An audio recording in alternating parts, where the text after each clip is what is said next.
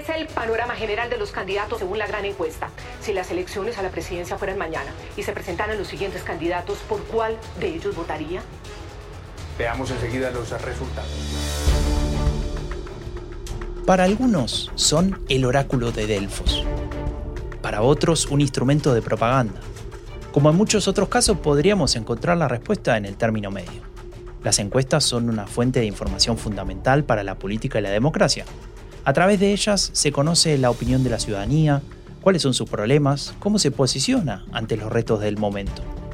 Pero no previeron el Brexit, ni la victoria de Trump, ni el resultado del plebiscito de Santos en Colombia. Igualmente siguen siendo una herramienta válida para testear el estado de ánimo de la opinión pública. ¿Qué papel juegan los institutos de opinión pública en Latinoamérica? ¿Cuál es su grado de independencia del gobierno de turno? ¿Qué credibilidad tienen las encuestadoras privadas y cuánta importancia le dan los partidos? Estas son algunas de las preguntas que hoy ponemos bajo la lupa.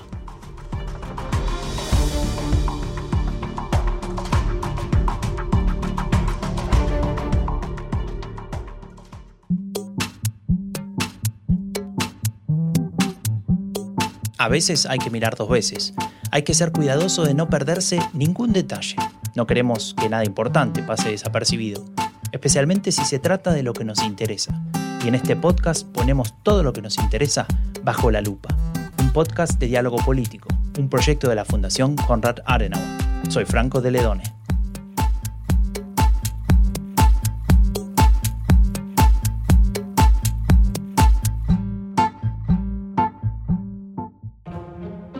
Para empezar por situarnos, le hemos pedido a Betsy Rojas, directora de la agencia IMACORP y comunicadora, que nos defina lo que es una encuesta. Son fotografías de momentos específicos en que se reflejan algunos datos que son interesantes para los políticos y para sus equipos, incluso para la ciudadanía en la toma de decisiones. Pero realmente no son como una realidad absoluta, ¿verdad? Sino que más bien son fotografías de momentos. Entonces hay que leerlos y estudiarlos así a la hora de interpretar los datos que nos arrojan.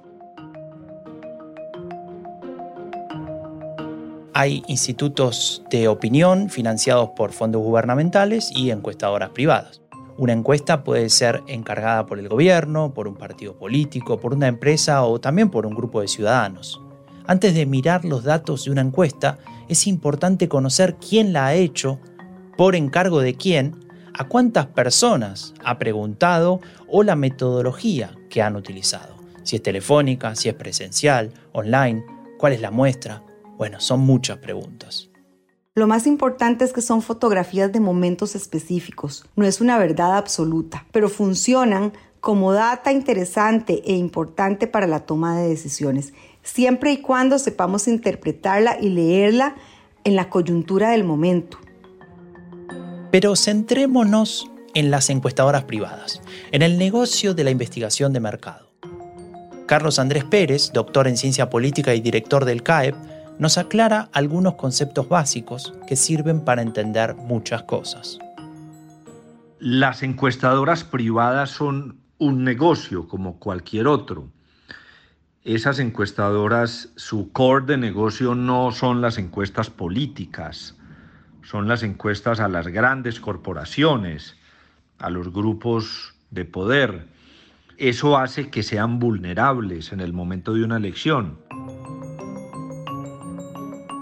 ¿Sabes cuál es la parte de la encuesta que primero se mira en las sedes de los partidos políticos? Sí, acertaste. La intención de voto. El porcentaje de apoyo que pronostican los datos. Y en realidad, aunque te suene raro, ese es el dato que menos aporta a una estrategia electoral. Pese a ello, sigue siendo el que más llama la atención y de lo que más se habla, sobre todo cuando se prevén grandes cambios, subidas y bajadas importantes en el apoyo electoral de un determinado partido. Pero si nos permiten un consejo, vayan a las preguntas en las que los ciudadanos y ciudadanas explican cuáles son sus problemas o cuáles son los problemas que tiene su país. A las preguntas en las que se posicionan ideológicamente, en las que hacen una valoración de los candidatos. Todas esas preguntas y algunas más son más importantes para la estrategia de cara a unas elecciones que la intención de voto.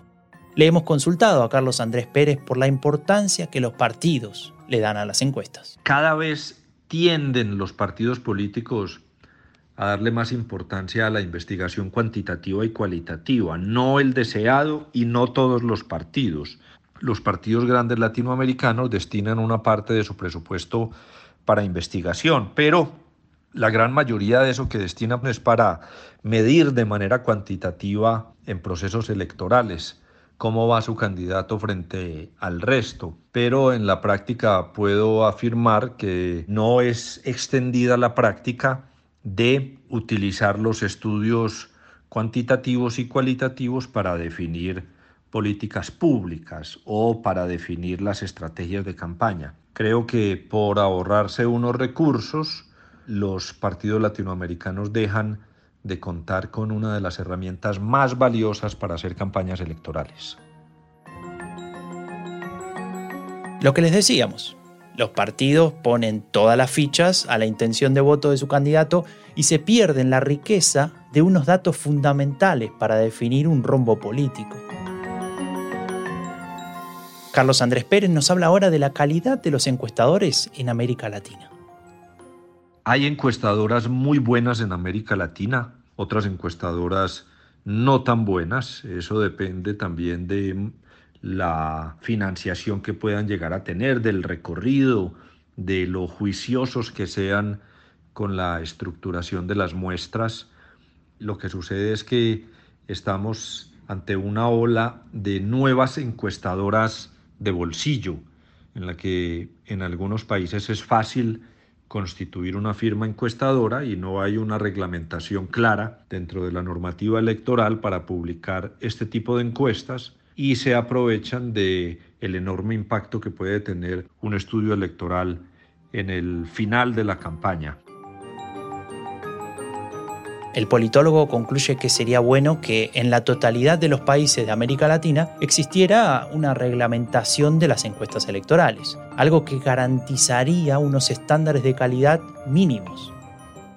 Las encuestas electorales tienen que complementarse desde el punto de vista cuantitativo y desde el punto de vista cualitativo. Las dos son importantes y uno no debería tener una lectura en solitario para una campaña electoral. Los dos son muy importantes para llegar a una conclusión definitiva.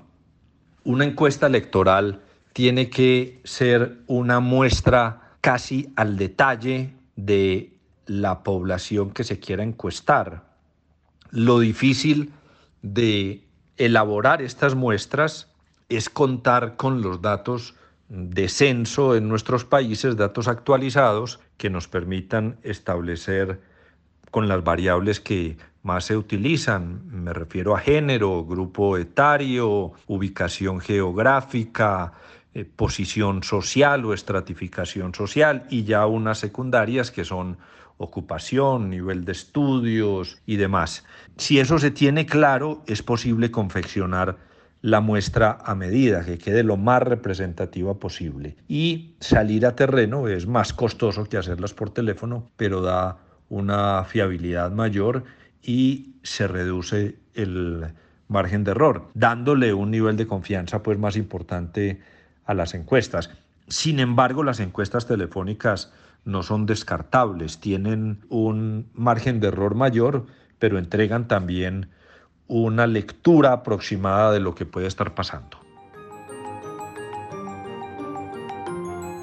En poco más de un minuto, Carlos Andrés Pérez nos ha dibujado el manual de una buena encuesta con todos los ingredientes básicos que se necesitan para una buena investigación.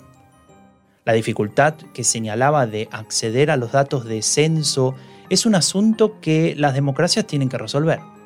La apertura de datos y la transparencia son pilares de una buena democracia y para que exista una competición electoral justa y equitativa, todos los partidos, no solo los que están en ese momento en el gobierno, deben poder disponer de esa información. Nos cansamos de escucharlo. Tener datos es tener el poder.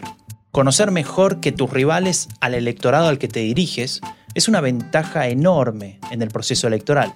Los partidos políticos aún no son conscientes del todo, aunque en los últimos años se ha avanzado mucho en la recopilación y análisis de diferentes datos y métricas, como las que nos proporciona la monitorización de las redes sociales. Se pueden establecer tipos de público o electores, se puede saber lo que demandan y se pueden definir medidas que satisfagan sus necesidades. Quien no trabaje en esta dirección compite en clara desventaja con el resto. Hagan encuestas y háganlas bien. Y sobre todo dejen que las lea alguien que sepa interpretarlas. Y hasta aquí llegamos por hoy. Ingresa a dialogopolitico.org para leer más sobre la política global y latinoamericana. No te olvides de registrarte en el newsletter para recibir cada semana lo más importante en tu email. Yo soy Franco de Ledone y esto fue Bajo la Lupa, un podcast de diálogo político, un proyecto de la Fundación Konrad Adenauer. Nos escuchamos muy pronto.